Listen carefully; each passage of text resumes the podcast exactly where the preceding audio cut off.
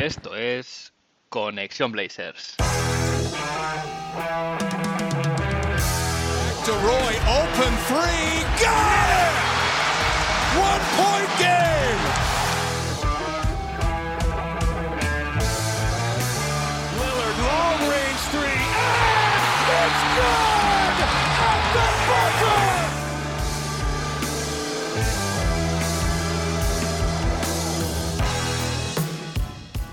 Bienvenidos al episodio 12 de Conexión Blazers. Soy Héctor Álvarez y para empezar la semana bien toca mirar Oregón para traerte una dosis de todo lo que necesitas saber del equipo en menos de una hora, un rato que se te hará corto. En el episodio de hoy vamos a repasar la actualidad, que ha habido muchas cosas en una semana movidita, con cumbre en, el- en- en la explosión, en el, el terremoto que hubo el viernes en base a unos, a unos reports que se dieron de que de impedía el trade, que luego posteriormente él mismo aclaró que no era así. Y también hablaré un poco de la agencia libre, qué opciones tiene el equipo, no tanto de nombres, sino de qué herramientas y, y- con qué, de qué maneras puede el equipo mejorar. Se puede construir un roster más competitivo que pueda, vamos a decir, ser contender o acercarse a lo que sería un contender, que es una de las condiciones que ha puesto Damian Lillard eh, a, la, front office para seguir en, la franquicia. Como veis, un poco de todo hoy, así que no me entretengo más y empezamos.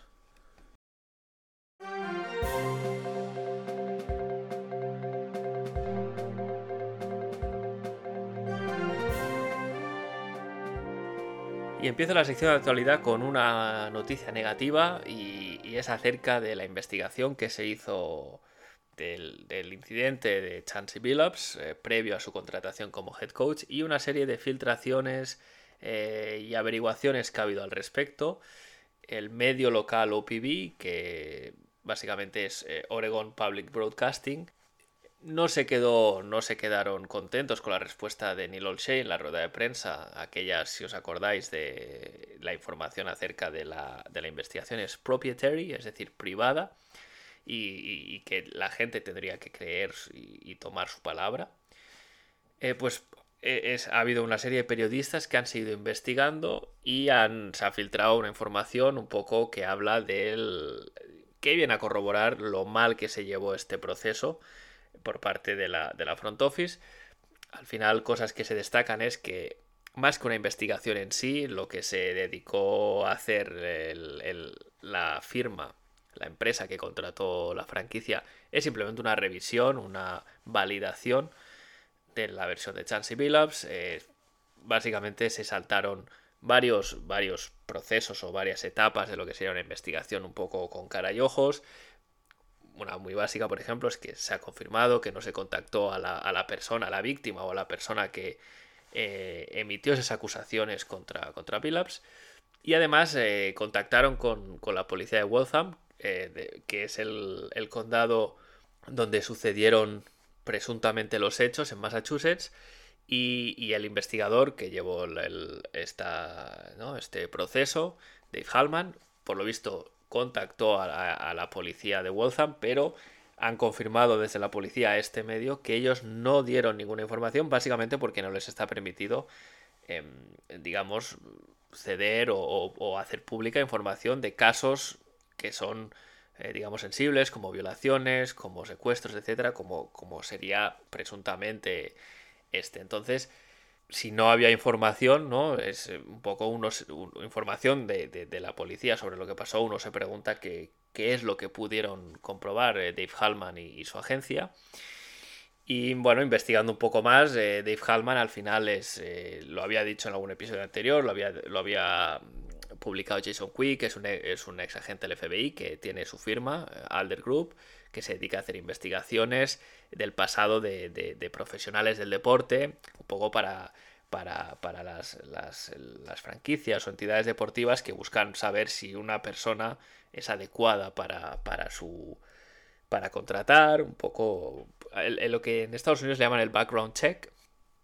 Pero más tarde durante la semana, eh, por lo visto, la franquicia decidió rescindir toda actividad con esta firma. Eh, para que os hagáis una idea, llevaban 11 años trabajando, eh, Alder Group llevaba 11 años trabajando para los Portland Trail Blazers y esto ha sido tras descubrir una actividad poco apropiada en las redes del, fundador, de Dave Hallman, que es la persona que llevó esta investigación, lo cual no deja de ser una paradoja que una, persona que se dedica a investigar el, pasado y, este tipo de cosas ¿no? sea al final pierda eh, su trabajo con los Portland Trail Blazers por un motivo parecido.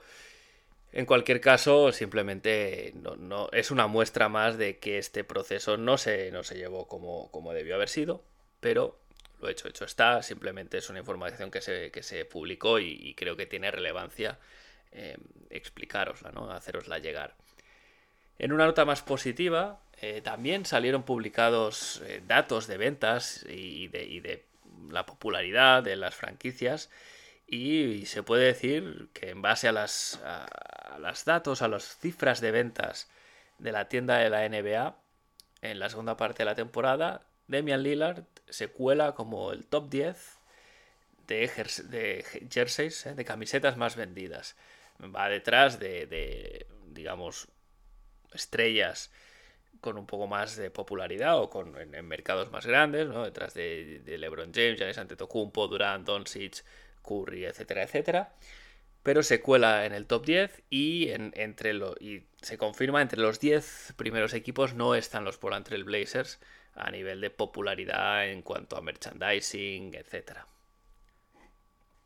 Jason Quick también nos, nos eh, hacía público en uno de sus reportes que en el caso de Zach Collins, que entraba a esta agencia libre como agente libre restringido, siempre y cuando Portland decidiese que así fuese, eh, Jason Quick ha confirmado que la franquicia no va a extender la qualifying offer. Eh, esta qualifying offer, que es de 7 millones de dólares en el caso de Zach Collins, básicamente es lo que se paga por convertir al, jugador en agente libre restringido y tener derecho a igualar cualquier oferta que le llegue eh, en la agencia libre era, algo que era previsible que no iba a pasar, pero en cualquier caso se, ha confirmado. La franquicia no va, no va, a ejercer esos derechos, renuncia a igualar las ofertas. Al final, en el caso de que se decidiese dar un contrato u otro equipo, Portland sigue teniendo los bird rights, con lo cual em, siempre puede ofrecerle un poco más de dinero que, que el resto de franquicias. Y bueno, ahora será ver qué, posibilidades tiene Zach de conseguir un contrato. Yo siempre lo he dicho, es, una, es un jugador que, pese a las lesiones, me parece que, tiene un perfil que se puede adaptar muy bien a la liga de hoy en día. Tiene, tiene muchísimo talento, bajo mi punto de vista. Y me, gustaría que alguien le diese un contrato, aunque lo veo poco probable. Pero su agente, Mark Barterstein, es mucho más optimista. Bueno, evidentemente su gente que va a decir, pero sí que ha declarado que tiene un talento increíble y que está seguro que va a tener ofertas. Si es así, ojalá, ojalá. Eh, todos queremos que Zach pueda, pueda tener un hueco en la liga. Al final, estar en la NBA es muy complicado. Eh, solo hay 450 puestos. Parecen muchos, pero si tenemos en cuenta la cantidad de jugadores que entran solo vía draft cada año, no son tantos. Con lo cual, bueno, Jack Collins tenía todo a favor para, para, ser un fijo en, cualquier equipo. Las lesiones de momento no se lo están, no se lo están permitiendo. Y como, última nota en, la sección de actualidad, algo que ha pillado casi grabando ya, y es que se ha confirmado hace unas horas que vía Jason Quick de nuevo, que Ednesha Curry se ha, añadido al equipo técnico como asistente en los Portland Blazers. Eh, Carrie había sido jugadora profesional de la WNBA y ahora mismo estaba siendo, estaba siendo asistente en la Universidad de Maine desde 2018 y por lo visto tiene un perfil bastante de desarrollar jugadores, de, de ser mentora. Así que está bien, es un, creo que es una, es una incorporación interesante, un perfil variado. Al final, eh, hay que decirlo, creo que se está haciendo un buen trabajo a la hora de, construir el staff técnico. Y veremos lo que puede aportar eh, Al final, para mí, para el público en general, que no siga más de cerca la NCAA, es un nombre relativamente desconocido. pero ahora ya la tenemos en casa y esperemos que pueda aportar todo lo que, lo que ella sabe y lo que, ha, lo que ha ido trabajando desde 2018 en la liga universitaria, que lo pueda traer para nuestros Portland Trail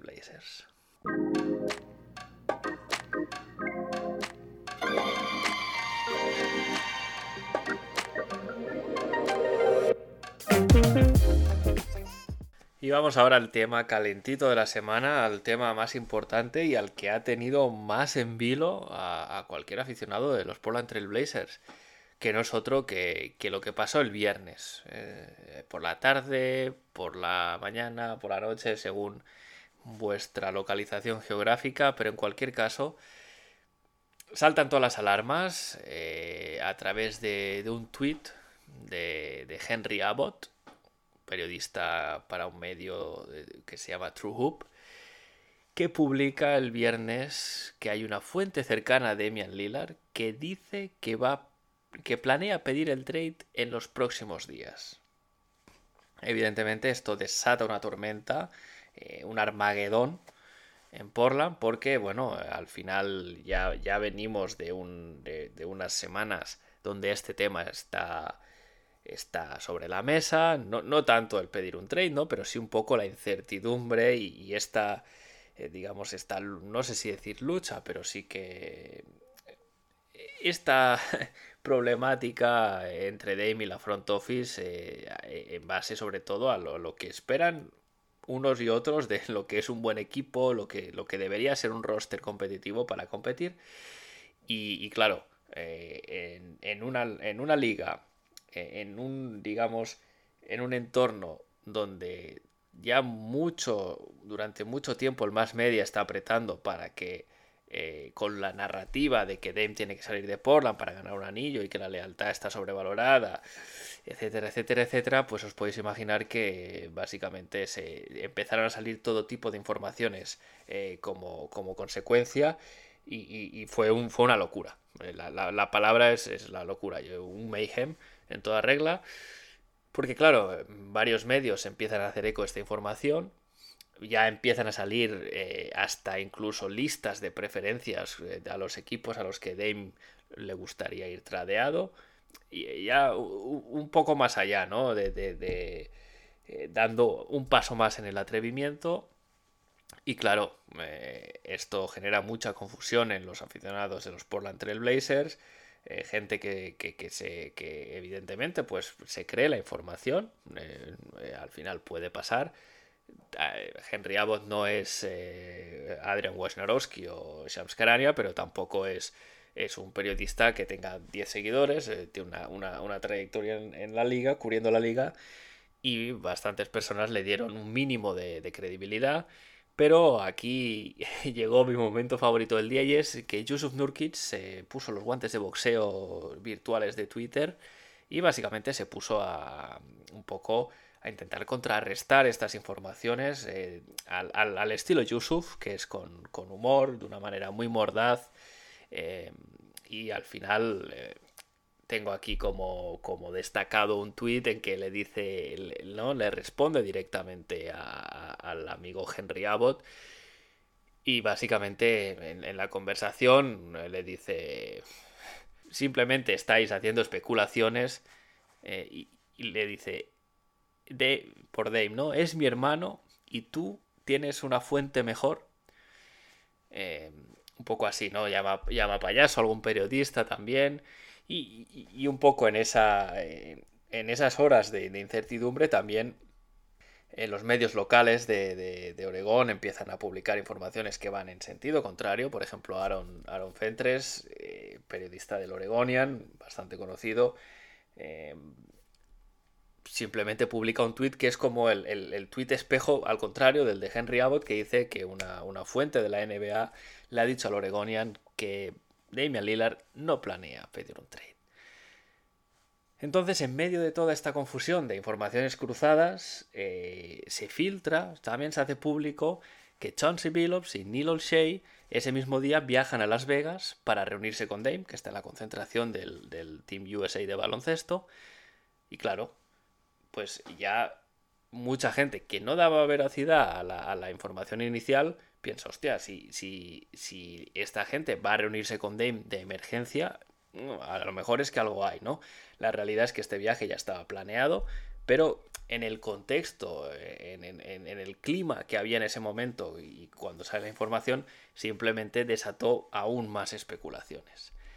Al final todo esto solo tenía una solución y era, y era que Dame aclarase el tema en la rueda de prensa que ya estaba planeada después del entrenamiento del Team USA y, es lo que hizo. Em, en la rueda de prensa dura unos 14 minutos, yo os voy a poner clips de, las cosas que entiendo que son más relevantes. Pero si tenéis, si tenéis el tiempo, creo que merece la pena, está, está disponible en YouTube. La buscáis y así podéis ver todas las preguntas que se le hacen. Que os anticipo que de lo que es, digamos, el Team USA solo hay dos o tres. El resto, evidentemente, eran referidas al tema del momento, que no era otro, ¿no? Que esta información que se publicó. Y, y, y lo dicho, os, os pongo algunos clips y los voy comentando. I woke up to those reports. You know, a lot of people reaching out to me, um, but it's it's not true. You know, I, I'll start off off the rip and say it's not true. I said the last time I spoke to you guys that a lot of things are being said, and you know, it, it hasn't come from me. So, uh, number one is not true. La parte más importante que aquí Dame es muy claro, dice que esa información no es cierta lo cual es, creo que, creo yo, es la mejor manera de empezar la rueda de prensa. Y al final viene a decir un poco lo que, lo que venimos diciendo muchos, y es que al respecto del tema este de Damian Lillard, no creamos ninguna información que no venga directamente de él, pese a que venga de periodistas afines o, o no. no. No creamos nada que no venga de él, porque hay un interés de los medios de, empujarle fuera de Portland y al final solo se contribuye a eso dándole eh, dándole la, importancia o, la, veracidad a estas, a estas informaciones que van a ir saliendo y que no tienen, no tienen por qué ser verdad, porque Dame, en el momento que si quisiera pedir un trade, él lo ha dicho varias veces, sería él el que lo pidiera y no, no, no, no, daría lugar a esta especulación. Pero de todos modos, tampoco poco dura la alegría en casa del pobre porque acto seguido, eh, como parte de esta respuesta, Dame dice lo siguiente. And secondly, I'll also say that I, I haven't made any firm decision on, you know, what my future will be. So uh, there's really no need for uh, anybody else to to speak for me or report this or report that. You know, if there's something to be said, as I said the last time, I'll I'll speak directly with with my team and with Neil. So, um, you know, that's that. Y es que aquí Dame eh, aclara, ¿no? Dice que no ha pedido un trade, pero tampoco ha tomado ninguna decisión, con lo cual eh, eh, queda un poco a la espera de acontecimientos. ¿Qué espera Dame que, que pase, ¿no? Para tomar decisión en uno u otro sentido. Es una cosa que más adelante la rueda de prensa también aclara, también contesta y es la siguiente. So, in the story with Chris Haynes this morning, you just talked about one thing that you do every single off season is look in the mirror and figure out how you can get better, how this team can get better. What has been, or, or what can you share the conversations you've had with Chauncey since he's been hired and with Neil this off season about how the organization as a whole needs to step take a step forward so that you guys make that next step to a championship run? Uh, I think the the best way to put it is just to be more urgent.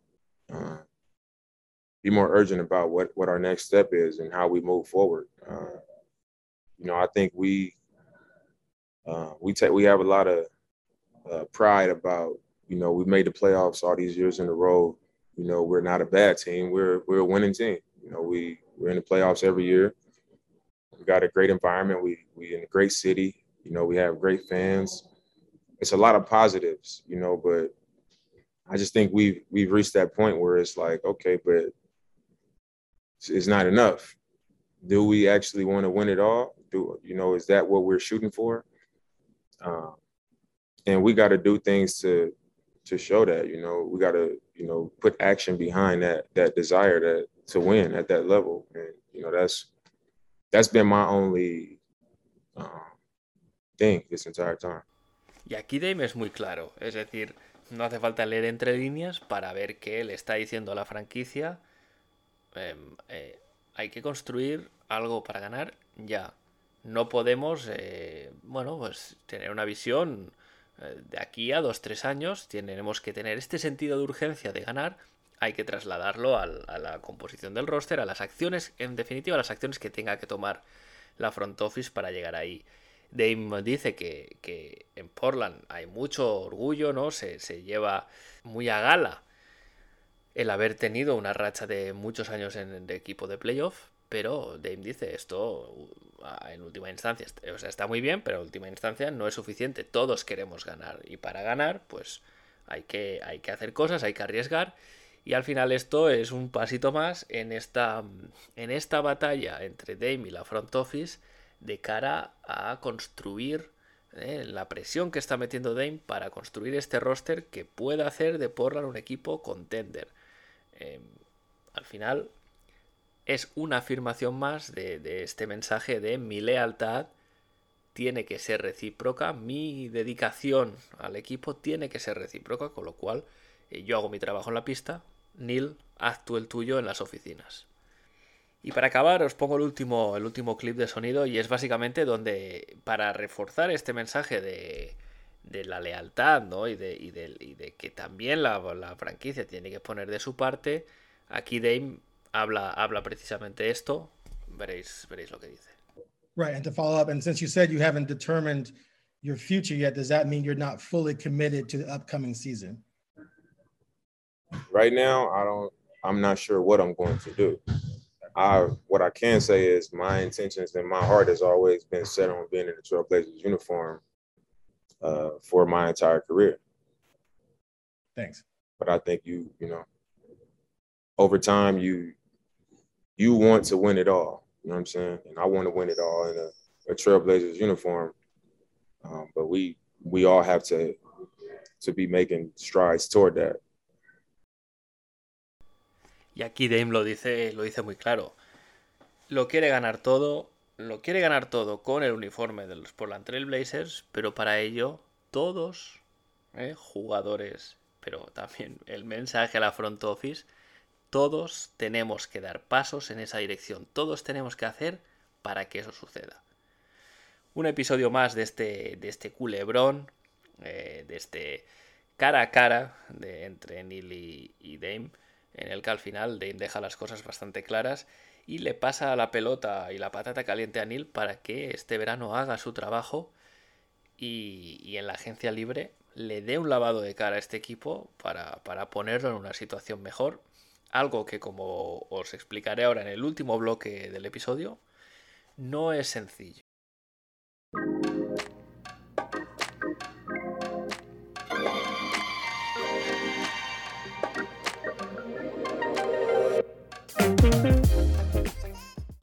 Y es que entrando en la agencia libre, un poco, vamos a ver qué, opciones tiene, tiene la franquicia, tiene la front office para poder construir este equipo ganador que quiere Dame.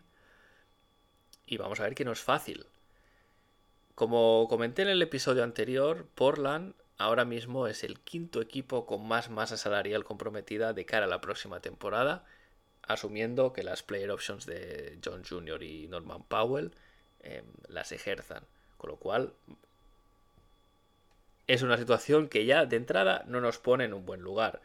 Nos pone en un buen lugar a nivel de, masa salarial y flexibilidad de maniobra. Entonces, ¿qué herramientas tiene la franquicia para cambiar el roster para fichar jugadores? Básicamente, eh, hay el tema de la, free agency y de las, y de las posibilidades que, la NBA o con su normativa otorga a los equipos puede ser bastante compleja, eh, pero en el caso de, los Portland Trail Blazers y esta offseason, eh, básicamente hay cuatro maneras de incorporar jugadores al equipo. La primera es la más obvia, la más conocida, es vía trades, intercambios de jugadores con sus normas, eh, etcétera, etcétera, pero esta es la principal manera que tiene Neil Olshey y la front office de incorporar jugadores de calidad al equipo. Después está la, segunda, que es ofrecer contratos a un jugador que en ese momento no tenga contrato. ¿Qué pasa? Que al final, para ofrecer un contrato a un jugador que esté que sea un agente libre, necesitas un espacio eh, en tu masa salarial que te lo permita. Y en el caso de Portland, ese espacio es muy limitado. Muy, muy limitado. ¿Qué tenemos además? Tenemos lo que se llama la Mid-Level Exception, a lo mejor lo habéis visto, la MLE, em, que básicamente es una herramienta que se da a equipos que no están pagando el lujo para, poder eh, usar dinero extra para fichar. Está pensado sobre todo para equipos que están muy cerca del lujo, pero, pero no lo están. Y en el caso de Portland, eh, esta MLE, esta Mid-Level Exception, es de unos 5 millones y medio, que tampoco da para fichar un gran agente libre. Eh, al final, 5 millones y medio por año en un contrato. Eh, bueno, puedes, puedes contratar a un jugador de rol, a un jugador de, que pueda estar en la rotación, pero evidentemente no te trae a alguien que marque la diferencia. Eh, para, que os hagáis una idea, alguien como Derrick John Jr., que, no, no, no, tiene pinta que vaya a ser titular el año que viene, ya solo él cobra casi 10, ¿no?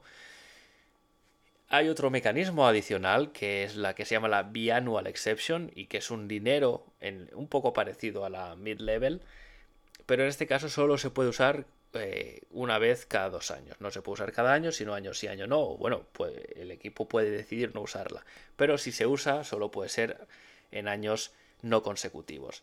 En el caso de los Trailblazers, esta biannual exception es de 3,7 millones de dólares, que tampoco nos pone en, digamos, en posición de fichar un gran agente libre, ni mucho menos.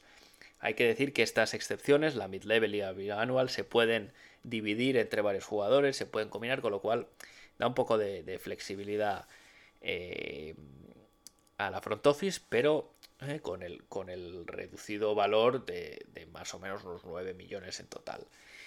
Y después la última, la última herramienta que tienen los Portland Trail Blazers y cualquier equipo de la NBA es la de los mínimos. Es, es ofrecer mínimos de veterano o contratos mínimos a jugadores y al final, bueno, esto tiene, tiene sus problemas y es que básicamente, evidentemente, por un mínimo no traes o traes a un jugador veterano de calidad que esté, pues, digamos, buscando el anillo. Portland no va a ser el sitio que va a elegir si ese es su objetivo. O traes jugadores que no les han ofrecido un contrato en otro lugar, con lo cual, bueno, más allá de, de que puedan tener buen fit o no en el equipo, no te van a marcar esa diferencia. ¿Qué quiero decir con todo esto? que la mejor manera y casi la única manera que tenemos o que tiene la front office de montar un equipo más competitivo que el del año pasado es vía trades. Hay que tradear, hay que ser agresivo eh, eh, eh, tradeando y más tras el terremoto que ha habido con, las de, bueno con toda la, la, problemática y las declaraciones de Dame. Al final queda claro que no hay otra opción más que la de hacer movimientos agresivos. Entonces, estos movimientos agresivos, ¿qué pueden ser? Bueno, pues a primera vista eh, parece que es bastante claro que uno de ellos, el primero, es tradear a CJ. Se ha hablado largo y tendido de candidatos y posibles eh, trueques y, trades con CJ.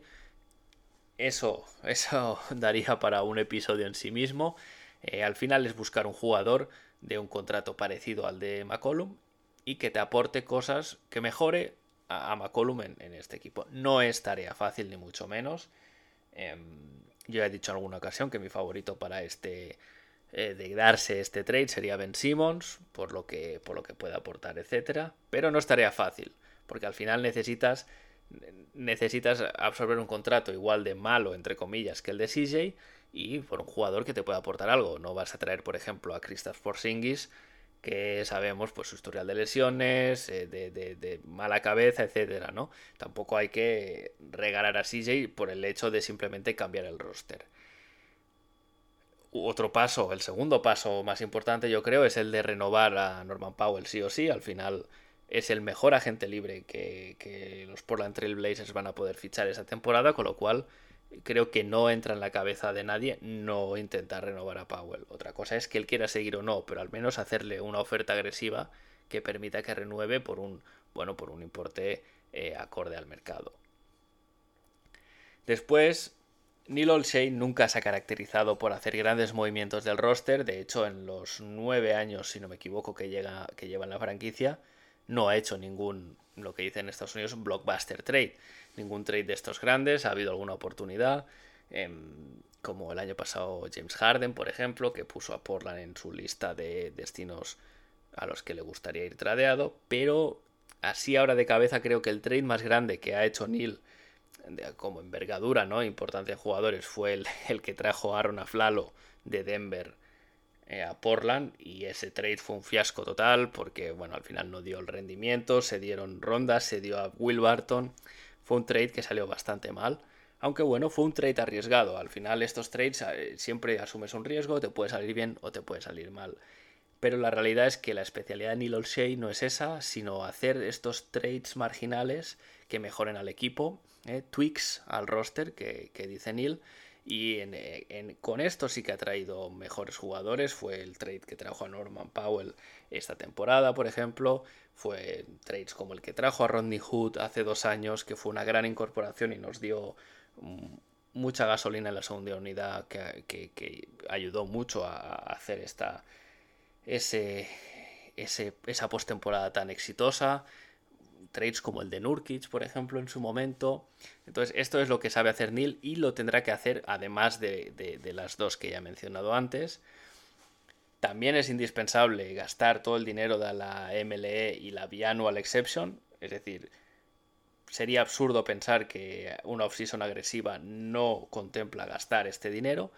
Pero, claro, al final es muy probable que haya que entrar en el lujo, en el, luxury tax.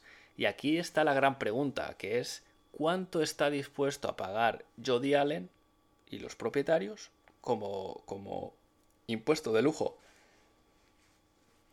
Al final eh, eh, eh, se reduce, no todo se reduce a eso, pero llegará un momento que eso va a ser muy importante la max, cuanta más flexibilidad de, Jody Allen para eso, más margen de maniobra tendrá Neil Olshey para hacer cosas en esta agencia libre.